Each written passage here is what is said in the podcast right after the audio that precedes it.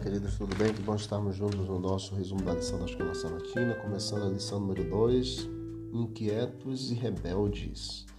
1 Coríntios capítulo 10, verso 11, estas coisas aconteceram com eles para servir de exemplo e foram escritas como advertência a nós, para quem o fim dos tempos tem chegado. Esse é o verso para memorizar e nesta semana nós veremos exemplos de uma estranha inquietação provocada não por desastres naturais iminentes, como terremotos, mas pela pecaminosidade dos seres humanos que não se apoiaram no que Cristo oferece a todos os que vão a Ele em fé e obediência.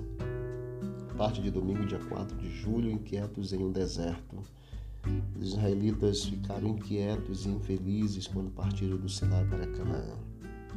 Mais, um, mais de um ano havia se passado desde que eles saíram do Egito, em Números capítulo 1, verso 1. Estavam prontos para entrar na terra prometida e foram contados e organizados. Testemunhar as demonstrações da graça de Deus e sinais da presença dele. No entanto, mal partiram do Sinai, Sinai eles estavam reclamando do que estava acontecendo. Israelitas, no capítulo 11 de Números, verso 1 a 15, eles reclamaram do que, não, do que tinham do maná e do que não tinham das carnes, dos pepinos, dos melões, etc.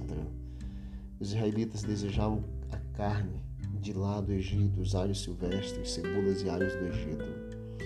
Eles também devem ter sofrido de uma memória seletiva severa ao se lembrarem da comida e se esquecerem da escravidão e da incrível miséria que viviam.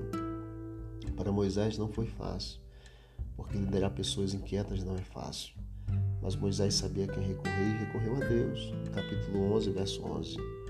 Então Deus deu uma resposta, trazendo então a carne e as codornizes para o povo saciar a sua fome. Mas o desejo real de Israel não era comer carne. Quando estamos inquietos, o objetivo da nossa ira é às vezes apenas o gatilho, não a causa do conflito. Lutamos porque há um problema mais profundo afetando nossos relacionamentos. Israel se rebelou contra a liderança de Deus, algo com que devemos ter cuidado, pois é mais fácil ter essa atitude do que pensamos. Então tenhamos cuidado, nunca nunca nos rebelarmos contra os líderes que Deus escolheu. O povo de Israel viveu esta realidade, reclamou da liderança do próprio Moisés, porque Deus os tirou dali do Egito e não os levou diretamente para Canaã, e no meio do percurso as dificuldades, a reclamação, a murmuração e, as, e a memória seletiva na qual eles não lembraram da comida do Egito e se esqueceram da escravidão. Lembraram da comida e esqueceram da escravidão e da miséria. Que Deus nos abençoe para que não sejamos assim. Vamos orar? Que Deus nos abençoe. Querido Deus, obrigado, Pai, por todas as bênçãos, por esse momento especial.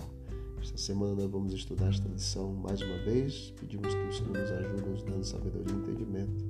Em nome de Jesus, amém. Deus abençoe. Vamos que vamos para o alto e avante.